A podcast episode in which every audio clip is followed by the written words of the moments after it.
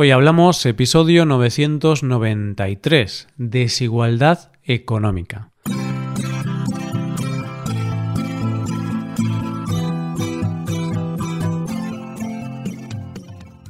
Bienvenidos a Hoy Hablamos, el podcast para aprender español cada día. Ya lo sabes, publicamos nuestro podcast de lunes a viernes. Hoy regalamos la transcripción, los ejercicios y las explicaciones de este episodio a todos los oyentes. Hoy ese contenido es gratuito para todo el mundo. Visita nuestra web para ver el contenido gratuito. Hoyhablamos.com. Hola, oyente, ¿qué tal? Estamos a lunes. Espero que ya te hayas tomado café, té o lo que sea que te haga estar más atento, porque hoy volvemos a hablar de un tema bastante complejo y profundo. La semana pasada hablamos de la reducción de la pobreza y del aumento de riqueza en el mundo. Pero ahora tenemos una importante pregunta que responder. ¿Los ricos tienen más y los pobres tienen menos? ¿Ha aumentado la desigualdad? Hoy hablamos de la desigualdad económica.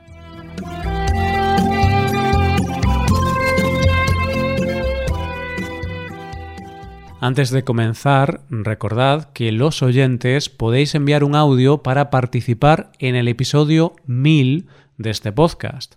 Es importante que enviéis vuestro audio antes del 27 de noviembre para poder preparar el episodio. Podéis enviarnos un audio hablándonos de vosotros, de cómo o cuándo escucháis el podcast, vuestras rutinas para aprender español o cualquier cosa que se os ocurra podéis enviar el audio a través de nuestra web o al email hola arroba. Perfecto, ahora comencemos con el episodio. ¿Dónde crees que es mejor vivir, oyente? ¿En un país que tiene más desigualdad económica o en un país que tiene menos desigualdad económica? Así, a bote pronto, yo creo que la mayoría de nosotros diríamos que es mejor vivir en un país con menos desigualdad económica. Tiene lógica, pues puede parecer más justo. Pero realmente, para poder responder a esa pregunta, tendríamos que conocer bien las condiciones de esa desigualdad económica y qué implica exactamente el término de desigualdad. Cuando hablamos de desigualdad en relación con el dinero, con la economía, hablamos de que unas pocas personas tienen mucho dinero y el resto de la gente no tiene casi dinero. Hablamos de ese famoso 1% de la población que acumula o acapara un porcentaje muy grande de toda la riqueza de un país. Cuando hablamos de desigualdad, pensamos en mil millonarios como Jeff Bezos, Elon Musk, Mark Zuckerberg. También podemos mencionar al español Amancio Ortega o al mexicano Carlos Slim. Estas son personas que tienen miles de millones de euros o dólares y son el exponente más claro de la desigualdad. Por ejemplo, Amancio Ortega se calcula que tiene un patrimonio de unos 59.000 millones de euros. ¿Cómo se compara Amancio Ortega con un español medio? La riqueza media del hogar español es de 274.000 euros, hay que tener en cuenta que en este dato se incluye el valor de la vivienda en la que viven las personas. Recordemos que en España es muy habitual ser propietario de tu vivienda. Bien, con este dato podemos afirmar que Amancio Ortega, una persona, tiene tanto dinero como el dinero que tienen 215.000 españoles si juntaran todo su patrimonio. Este es un cálculo que he hecho rápidamente para poder poner en perspectiva qué es la desigualdad económica. Una persona tiene el mismo dinero que 215.000 personas. Y claro, aunque en los países desarrollados hemos logrado acabar con la pobreza extrema y han mejorado muchos indicadores como la esperanza de vida, la salud o la renta per cápita, lo cierto es que parece que estamos haciendo algo mal respecto a la desigualdad económica. En muchos países desarrollados, como Estados Unidos o España, la desigualdad ha aumentado en los últimos años. De esto no hay ninguna duda. Para calcular la desigualdad que existe en un país se utiliza el índice de Gini. Teniendo en cuenta este índice, en España la desigualdad económica ha aumentado un 9% desde el 2003 hasta el 2017. En Estados Unidos ha aumentado un 16% desde el 1974 hasta el 2016. Otro dato interesante es el porcentaje de ingresos según la parte de la población más rica o más pobre. Bien, pues en España, en el 2004, el 20% de la población más rica ganaba el 40,3% de todo el dinero, mientras que el 20% más pobre de la población ganaba el 6,9% del total. En cambio, en el 2014, el 20% más rico ganaba el 41,9% y el 20% más pobre ganaba el 5,7%. Hoy en día, el porcentaje más rico de la población gana un porcentaje mayor de la riqueza total y el porcentaje más pobre de la población gana un porcentaje más pequeño. En Estados Unidos, en 1979, los más ricos ganaban el 41,2% y los más pobres el 6,4% del total, mientras que en el 2013 los más ricos ganaban el 46,4% y los más pobres el 5,1%. Este es otro ejemplo del aumento de la desigualdad de ingresos. Posiblemente, si vives en un país desarrollado, similar a Estados Unidos o España, los datos de desigualdad serán parecidos. Si os interesa consultar más datos como estos, podéis buscar en la web ourworldindata.org que es la web de la que estoy sacando la mayor parte de los datos de estos episodios. Vale, perfecto. Con estos datos es evidente que la desigualdad económica ha aumentado en muchos países. Sin embargo, ¿es la desigualdad algo que hay que erradicar? ¿Es tan mala la desigualdad? Este es un tema que genera bastante debate. Yo me pregunto, ¿queremos eliminar la desigualdad y que todos seamos más o menos iguales en términos económicos? ¿O queremos eliminar la pobreza y que todos tengamos una buena vida, con buena salud, asistencia sanitaria, educación, una buena casa y otras comodidades? Yo creo que lo que la sociedad busca es acabar con la pobreza y que los pobres sean más ricos y así dejen de ser pobres. Si después resulta que los ricos son más ricos o menos ricos, quizá no es lo más importante, ¿verdad? Pues lo importante es ver si los pobres, si la parte menos favorecida de la población ha mejorado y ahora es más rica que antes.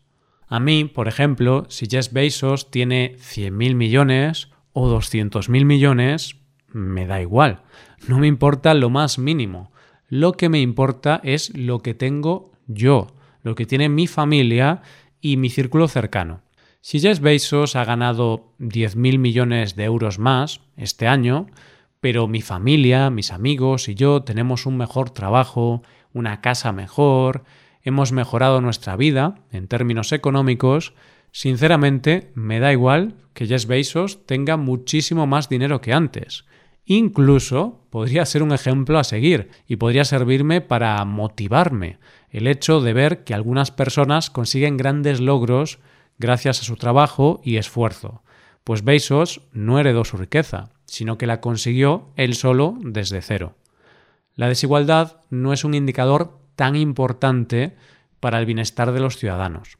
¿Por qué? Pues hay varios motivos, pero el principal es que una sociedad menos desigual, en términos económicos, no significa que la sociedad sea menos pobre o que la gente viva mejor significa que hay menos diferencias en el dinero que tienen los ciudadanos, pero no tiene en cuenta el dinero que tienen.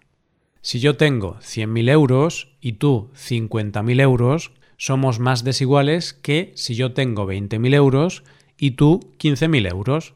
Pero esta situación es peor para los dos. Ambos preferiríamos la situación desigual, ¿verdad? La reducción de la desigualdad se puede alcanzar de dos formas. Vamos a hacer un ejercicio visual para explicar esto. Tenemos a dos personas, una rica y una pobre. La primera forma de reducir la desigualdad es lo típico de quitar dinero a los ricos para dárselo a los pobres. Si una persona rica pierde parte de su dinero, y ese dinero lo recibe la persona pobre, disminuye la desigualdad.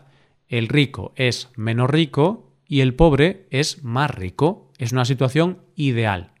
Pero claro, también hay otra forma de reducir la desigualdad. Tenemos una persona rica y otra pobre. Si la persona rica pierde su dinero, pero ese dinero no va a ningún lado, es decir, el rico simplemente pierde su dinero. Pues ahora tenemos a dos personas pobres. El rico es más pobre y la persona pobre sigue siendo igual de pobre. Nada ha cambiado para ella. Pero, queridos amigos, en esta ocasión la desigualdad también se ha reducido, puesto que ahora estas dos personas son igual de pobres. Entonces, si analizáramos la situación de estas dos personas solamente guiándonos por el aumento o reducción de la desigualdad, las dos situaciones serían iguales. La desigualdad se ha reducido. Pero claramente la primera situación es mucho mejor para esa persona pobre que la segunda situación. De la misma forma, si una sociedad mejora y las personas empiezan a ganar más dinero, cuando algunas comienzan a ganar bastante más que las otras, aunque todo el mundo está ganando más, la desigualdad aumenta. De hecho, generalmente existe más desigualdad económica en los países desarrollados por este motivo. Cuanto más mejora el país y los ciudadanos, más desigualdades se crean, a pesar de que toda la población mejora y tiene más dinero. Igualmente, solemos confundir la desigualdad con la pobreza porque existe esta idea de que la riqueza del mundo o de un país es una cantidad fija que se reparte entre los distintos ciudadanos. Entonces, si alguien tiene mucho dinero, significa que el resto de personas tendrán menos dinero, porque si la riqueza es limitada, para que unos ganen más dinero, el resto tienen que ganar menos. Pero esto no es así. La riqueza se crea y aumenta con el paso del tiempo. Un ejemplo de ello son todas las mejoras y avances que hemos visto en estos episodios. En los últimos 200 años los países se han vuelto más ricos, gracias al desarrollo tecnológico, la ciencia y la industrialización, entre otras muchas cosas. Por tanto, aunque ahora hay más desigualdad económica en algunos países, todas las personas tienen más dinero. Pero bueno, aunque la desigualdad económica no tiene por qué ser algo malo para un país, obviamente una desigualdad económica muy grande no es la situación ideal dentro de un país, y el gobierno busca formas de reducirla. La economía de mercado, aunque podemos ver que ha traído muchos beneficios para todo el mundo, es cierto que perjudica a las personas que, por el motivo que sea, no pueden trabajar para intercambiar su tiempo y esfuerzo por dinero ancianos, enfermos, personas con discapacidad, niños, gente con mala suerte o con pocas oportunidades. Hablo de personas que no pueden ganarse un sustento y lo tendrían crudo para sobrevivir en un mundo en el que solo te puedes valer por ti mismo y no recibes ayuda de ningún tipo. Pero por suerte el mundo actual no es así. Para evitar ese problema, los países poco a poco han desarrollado formas para redistribuir la riqueza. Pero claro, estas formas de redistribuir la riqueza no deben perjudicar el aumento de la riqueza del país. O sea, queremos redistribuir la riqueza, pero sin hacer cosas muy extremas que provoquen un retroceso de la generación de riqueza. Queremos que la riqueza del país siga aumentando, así en el futuro habrá más riqueza que podremos seguir redistribuyendo. En los países se desarrollan formas de intentar reducir la desigualdad económica y hacer que el aumento de riqueza del país favorezca a la parte de la población más desfavorecida, no solo a los ricos. Cada vez hay más propuestas con el objetivo de mejorar la vida de las personas con menos oportunidades y que más sufren. El indicador más útil para ver esto es el gasto social que realizan los países, es decir, el gasto en ayudas sociales, educación y ayudas de diversos tipos. Hasta el siglo XX, los países europeos gastaban solamente un 1,5% de su PIB en este tipo de ayudas, en gasto social. Actualmente gastan más del 20% del PIB en gasto social. Los países usan los impuestos para redistribuir la riqueza y hacer que los que más tienen paguen más y los que menos tienen paguen menos. De esta forma, los ricos pagan más impuestos y así se puede usar ese dinero para mejorar la vida de todos los ciudadanos. Los gobiernos gastan este dinero en sistemas de salud y educación, ayudas para los desempleados, pensiones para los jubilados y muchas cosas más que permiten mejorar la vida de todos los ciudadanos y sobre todo de los ciudadanos más pobres del país. Y al final todo eso hace que el país vaya mejor, los ciudadanos vivan mejor y todo el mundo prospere.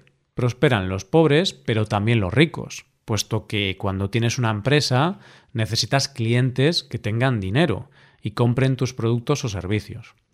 Por supuesto, otro debate sería qué porcentaje de impuestos sería más justo o mejor para el funcionamiento de un país. Ese es un debate muy amplio, con muchas visiones distintas, y hoy no vamos a debatir eso. Lo que está claro son dos cosas. Primero, que actualmente todos o casi todos los países del mundo tienen unos impuestos progresivos, impuestos que dependen de tu nivel de riqueza, es decir, los que más tienen, más pagan. Y segundo, que el gasto social que permite ayudar a los más desfavorecidos ha aumentado desde menos de un 2% en el año 1900 hasta una media mundial del 22% que hay actualmente. Entonces, como conclusión, podemos afirmar que la desigualdad económica dentro de un país no es el mejor indicador para analizar el bienestar de sus ciudadanos. Un país más pobre puede ser menos desigual, pero sus ciudadanos van a vivir peor que un país más rico, pero más desigual. Por supuesto, la desigualdad económica no es algo que hay que ignorar, y siempre es bueno analizarla y pensar en formas para intentar reducirla sin perjudicar el aumento de la riqueza del país. La desigualdad económica ha aumentado, es verdad, pero por eso los países redistribuyen la riqueza mediante los impuestos, para que ese aumento de la riqueza mejore la vida de la mayoría de la población, y no solo se quede en las manos de unos pocos. Esto es todo, espero que os haya gustado mucho el episodio y espero que haya sido de interés. Este ha sido un tema bastante difícil de tratar. He tenido que investigar bastante y condensar todo en solo un episodio ha sido todo un reto, la verdad. Espero haberme expresado bien. El próximo lunes continuaremos con este tema. Muchas gracias por escucharnos. Por último, te recuerdo que puedes ver la transcripción completa y una hoja de ejercicios para trabajar vocabulario y expresiones en nuestra página web. Ese contenido solo está disponible para suscriptores premium. Pero hoy, como regalo para todos, la transcripción y los ejercicios de este episodio son gratuitos para todo el mundo. Consulta este contenido en nuestra web hoyhablamos.com. Nos vemos mañana con un episodio de Cultura Española. Muchas gracias por todo. Pasa un buen día. Hasta mañana.